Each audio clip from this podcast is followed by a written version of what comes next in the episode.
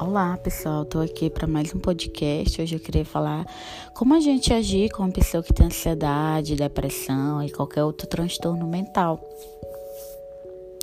É muito importante a gente saber, né, que o transtorno mental ele deve ser levado a sério, precisa do tratamento psicológico e psiquiátrico.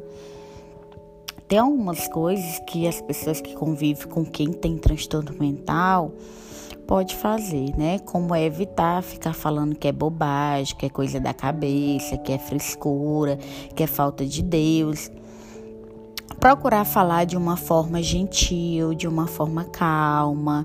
É, às vezes as pessoas é, acabam se isolando, não ficar forçando querendo que essa pessoa fale o que ela está sentindo, o que ela está pensando, mas deixe claro que ela pode contar com você, fale frases do tipo: conte comigo, eu me preocupo com você, eu estou ao seu lado. Porque quando você fica insistindo muito quando essa pessoa está mais calada, isso pode acabar irritando mais, fazendo que a pessoa se afaste mais.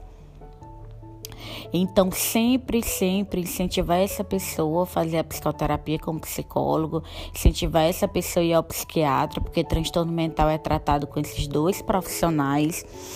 É incentivar essas pessoas a fazerem atividade física, isso não é obrigando, não é falando num tom de voz agressivo, mas é incentivando, se colocando à disposição, fazendo companhia para essa pessoa fazer atividade física, incentivando ela a ter uma boa alimentação, é, falando coisas que essa pessoa se sinta querida, perguntando como é que você pode ajudar.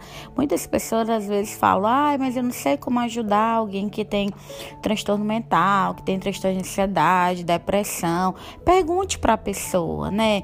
Olha, às vezes eu fico sem saber como te ajudar. Como é que nesse momento você gostaria de ser ajudado? Como é que você acha que eu, eu, eu posso te ajudar, como é que você pode contar comigo.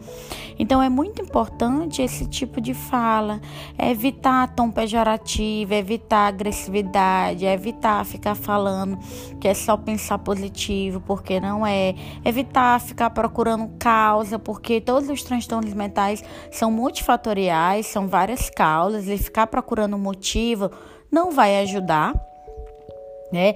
É, então eu dei aqui as principais dicas. Em outro momento eu posso voltar e falar mais para vocês, tá bom? Um abraço em todos e até breve. Se você gostou, você pode compartilhar também com os amigos, tá?